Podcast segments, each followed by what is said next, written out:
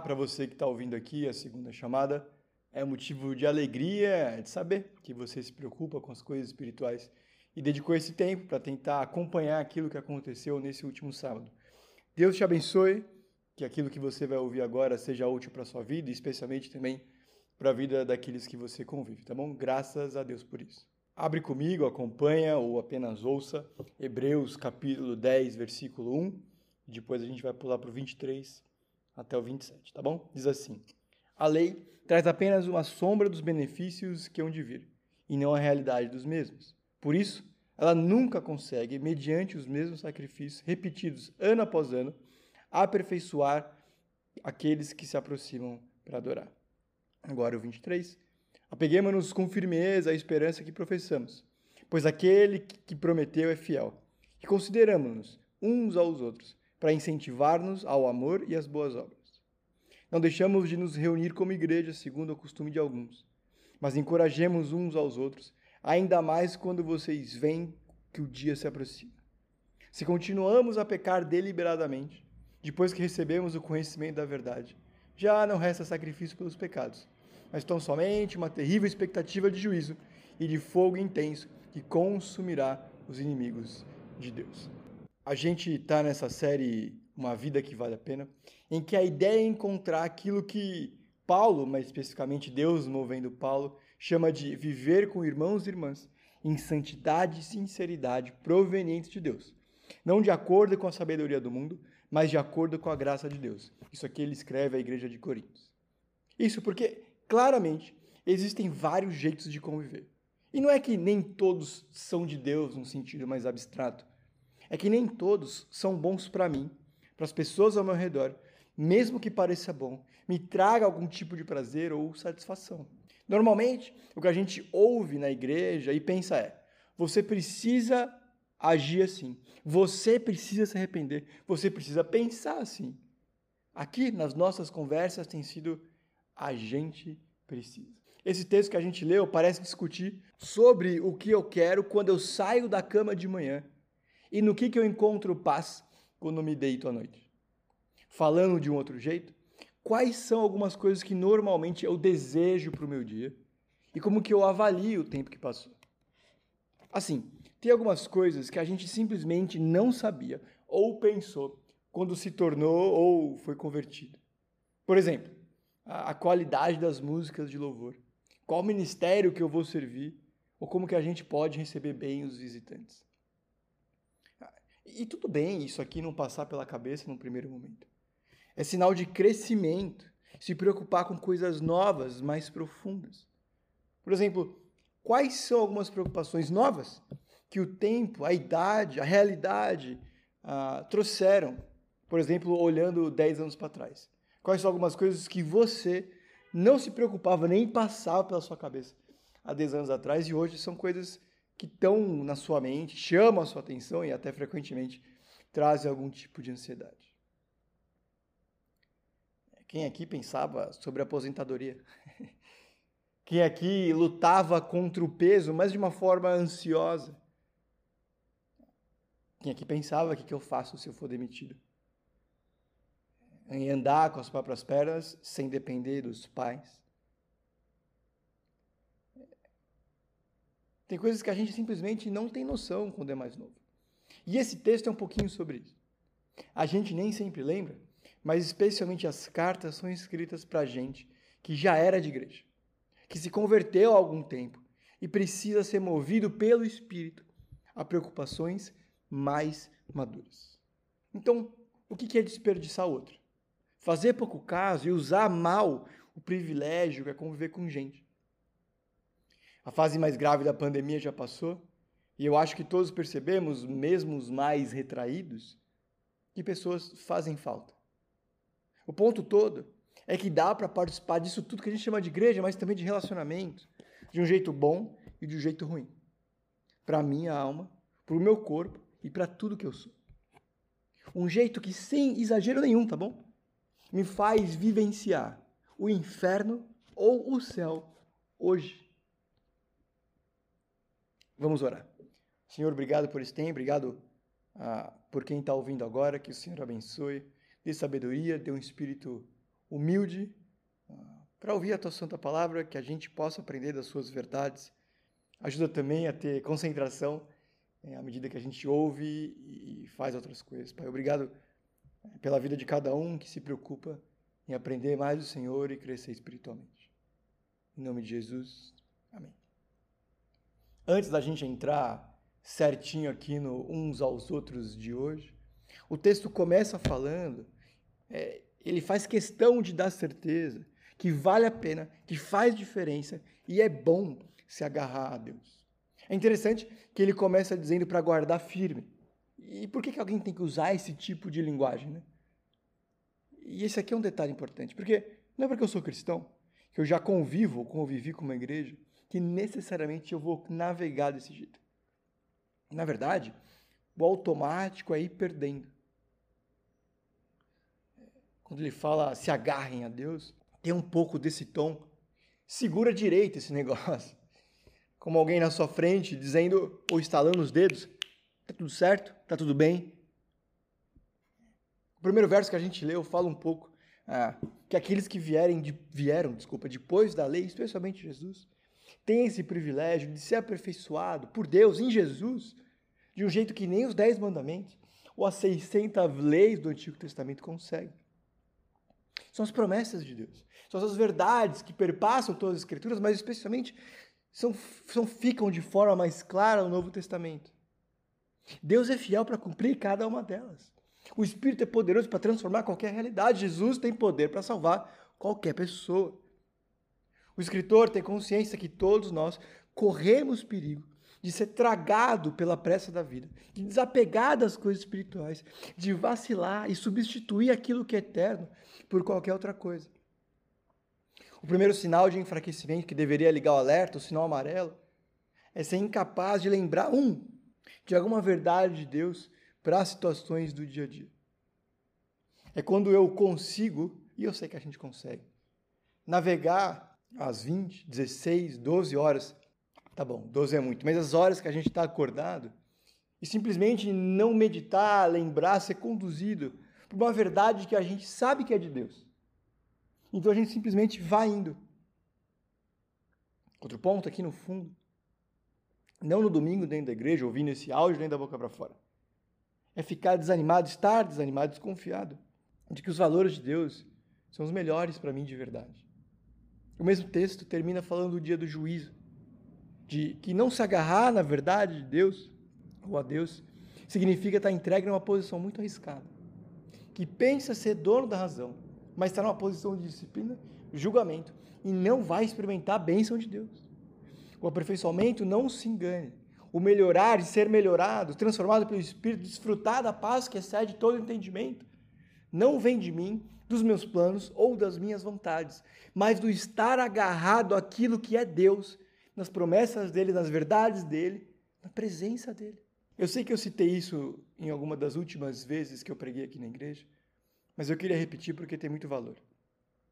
Pecamos porque acreditamos em mentiras sobre o que nos fará feliz. É por isso que o principal alvo do diabo é a nossa confiança em Deus e na sua verdade nas Escrituras.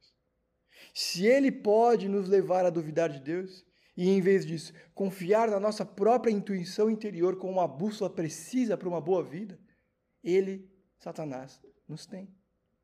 A ironia final, na ironia final, o pecado sabota a nossa capacidade de felicidade, apelando por nosso desejo de felicidade através de ideias enganosas. Aqui quem fala, um bom pastor, de um bom livro que chama Vida Sem Mentiras, John Mark Comer. Para ser bênção nas vida, na vida dos outros, a gente precisa ter um coração constantemente refeito, renovado na verdade, que não só Deus tem o melhor para mim, de forma abstrata e genérica, mas que as ordens, os princípios, os versículos são o principal caminho para isso. O negócio, e isso me inclui, é que temos opiniões ou vontades demais na ponta da língua e poucos versículos na mente e no coração. Então, o meu padrão de vida é estabelecido por mim e as influências que eu recebo, mesmo que não perceba o poder delas.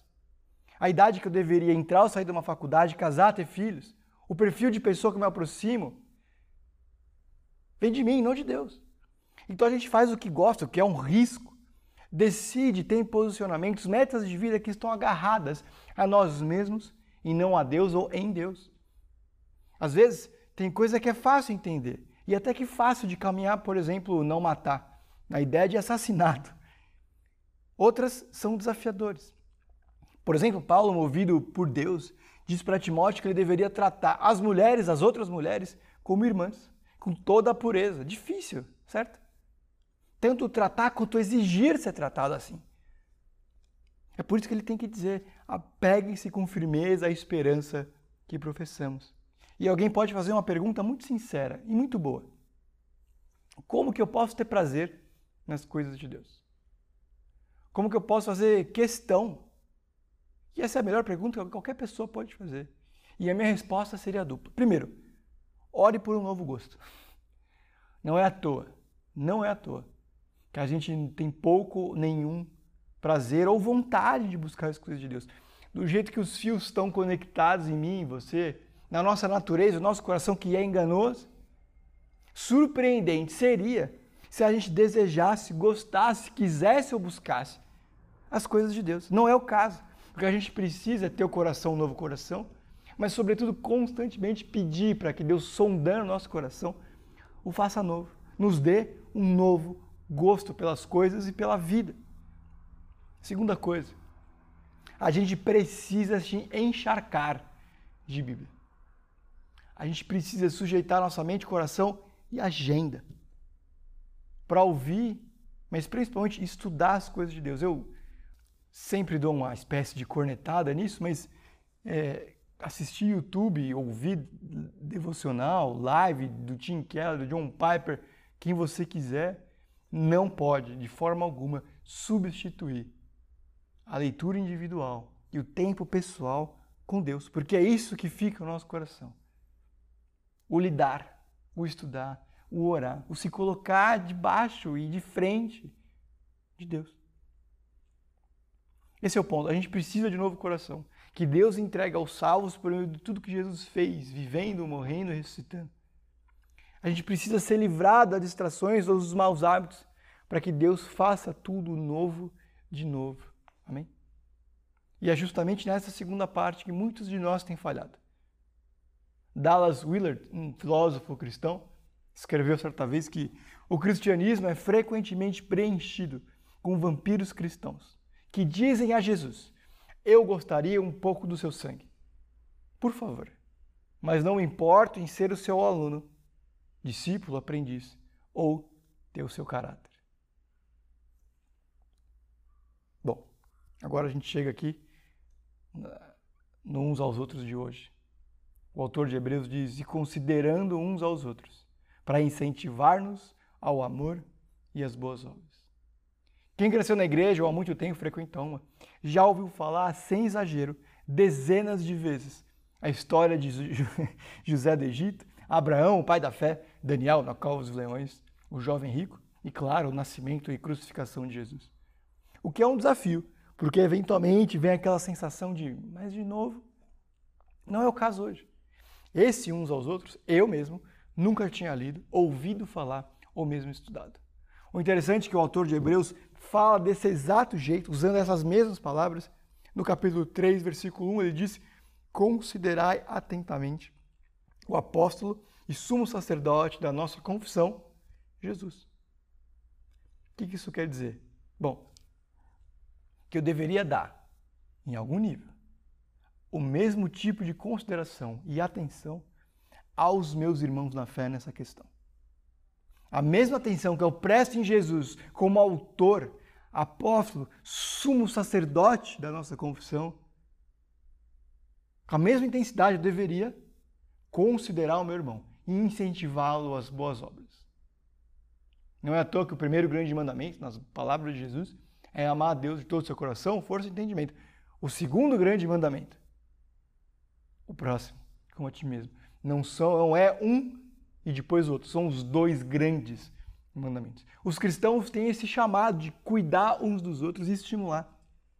Fixar os olhos do Espírito, estar atento a possíveis falhas, fraquezas e oportunidades de crescimento. A ideia é que as boas obras são uma consequência natural, embora não inevitável, do acesso a Deus e os seus.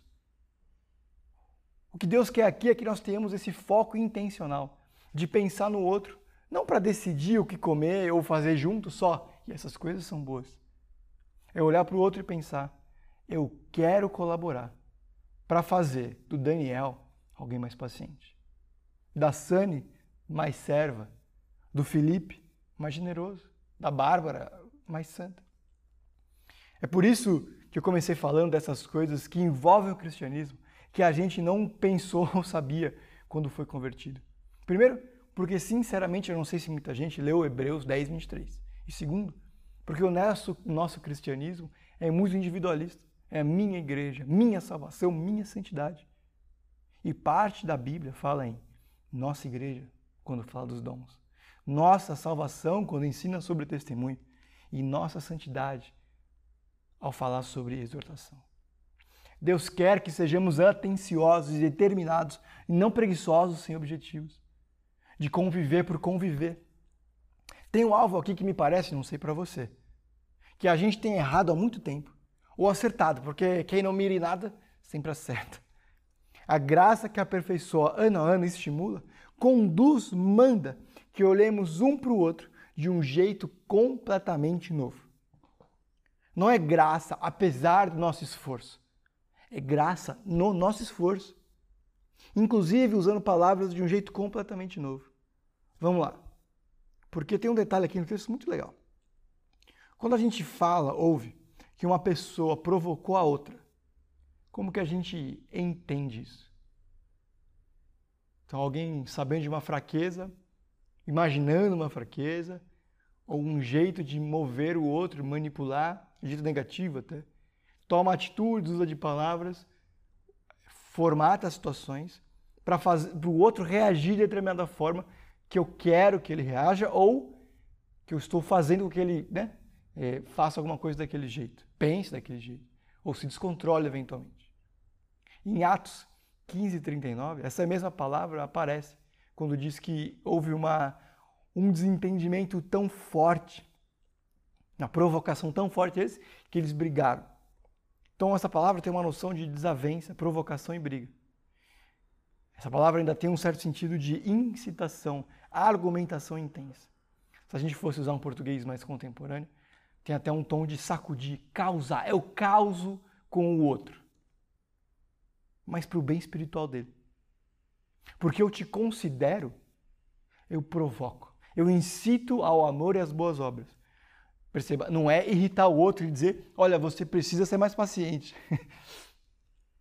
João Calvino, um dos reformadores, pensa que todo esse versículo aqui, o contexto, é uma referência aos judeus que não aceitavam os não-judeus chamados gentios, na igreja.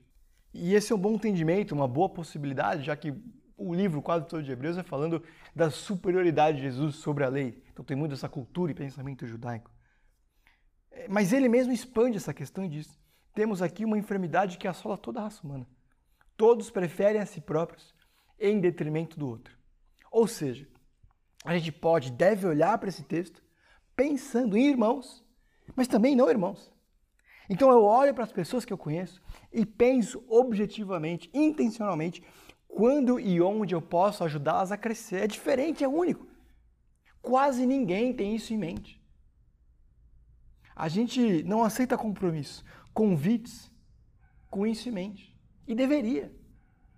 O risco um que ele está combatendo aqui é de viver sem considerar o outro que vive apenas pensando em si mesmo, na minha relação com Deus e como a companhia do outro é agradável. O que a gente pode fazer hoje ou amanhã? Sem se preocupar, portanto, com o que tem mais valor: o crescimento espiritual ou descobrir a verdade. Não é o nosso automático. Meus sims, meus nãos, risadas, aprovação, reprovação devem passar por esse filtro. Estou eu colaborando para que você seja aperfeiçoado pelas promessas e por Jesus?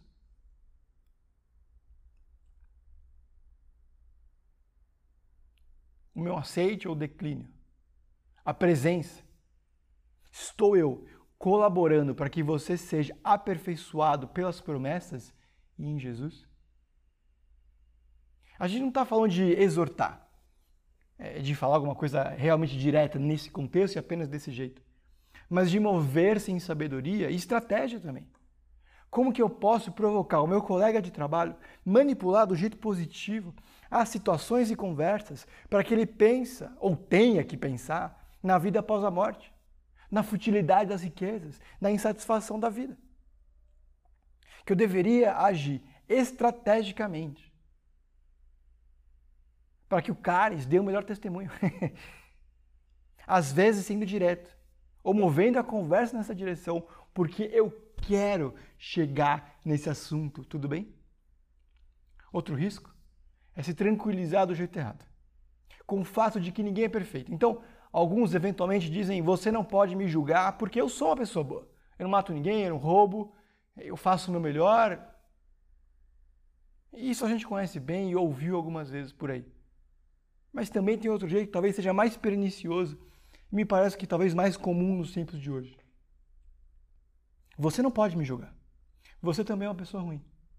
Então, não é tanto o evangelho da prosperidade, mas o do mínimo esforço e do pouco testemunho. Ao invés de dizer, eu sou inocente, me deixa, não fiz nada de tão ruim assim, é o todo mundo erra, me deixa, que eu vou te deixar. Senhores, os caminhos de Deus são mais altos e não mais baixos. Ninguém é perfeito, todos são pecadores. Lembre-se do rei Davi. Pode ser usado para defender o indefensável. E deixa eu te dizer, tem sido. Tem sido. Tem gente que procura, parou de buscar a santidade porque pensa que, como tudo está perdido, nada pode ser encontrado. E não é essa a cabeça de Deus. Eu preciso estar disposto a me perguntar e perguntar para os outros, especialmente, como você me percebe? Questionar alguém do meu círculo de convivência cristão, de preferência mais maduro espiritualmente, mas especialmente independente, e deixar falar. Pode ser mais específico. Como que você percebe isso em mim? O terceiro e último risco aqui, e já quase encerrando o nosso tempo, que esse texto está combatendo, e a gente frequentemente cai, é o espírito de Caim, que constitui a atitude de me furtar da responsabilidade pelo próximo. Os que creem devem estimular uns aos outros as boas obras e o amor. A ideia não é subir a barra. Isso os fariseus faziam. Eles inventavam regras com o tempo para ficar longe, né? não correr o risco de errar. Mas o que acontece é que essas regras frequentemente viravam à medida que eles mediam os outros, viravam sagradas. A ideia é segurar a barra. O padrão e o exemplo para que o irmão, o perdido e o fraco na fé, olhem para mim, olhem para mim e saibam como um filho de Deus se porta em cada circunstância. Não porque eu sou bom, capaz, sozinho, mas porque o Espírito vive em mim e me faz alguém novo. Deus não espera menos do que isso de mim e de você.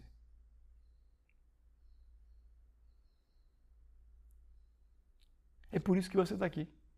É por isso que você está ouvindo. É por isso que você convive em uma comunidade. Para crescer com os de dentro e alcançar os de fora. Se não isso, para quê? Bom, como que eu posso, portanto, colaborar então de formas decisivas, práticas?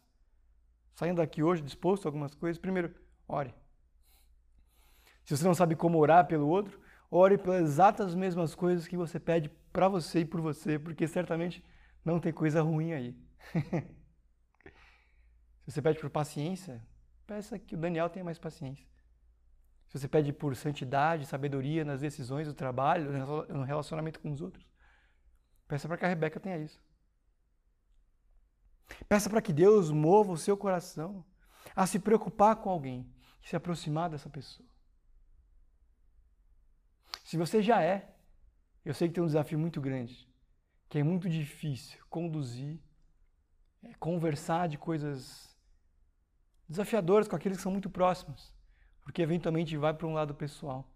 Peça para que Deus te dê sabedoria, mas para que Deus também mova aquele coração que você ama e já tem uma amizade profunda, para que ouça de uma melhor ouça de uma melhor forma quando você se aproximar. Segunda coisa, esteja presente metade da batalha em colaborar para que o outro cresça em santidade e conhecimento, em boas obras, em amor, é estar ao lado dessa pessoa. A ausência física é um prelúdio da apostasia, do afastamento e do esfriamento. O texto termina falando disso, né? Não deixem de congregar, como é o costume de alguns de vocês. É, mas Daniel, tem gente na igreja que está todo domingo e tá aí, ó, no mundão, não respeita ninguém, não segue ninguém, não ama ninguém, pelo contrário, dá mau testemunho. É verdade. E? não é disso que o texto está falando. O texto está falando de outra coisa. Esteja presente, se importe. É natural que aquele que abandonou, enfraqueceu a fé, se ausente das reuniões da igreja e do amor pelo outro. Deixe de ser instrumento de Deus na vida do próximo. E esse não é o nosso caso. Seja presente, se faça presente. Dê prioridade à sua presença nas coisas daqueles que são de Deus estão.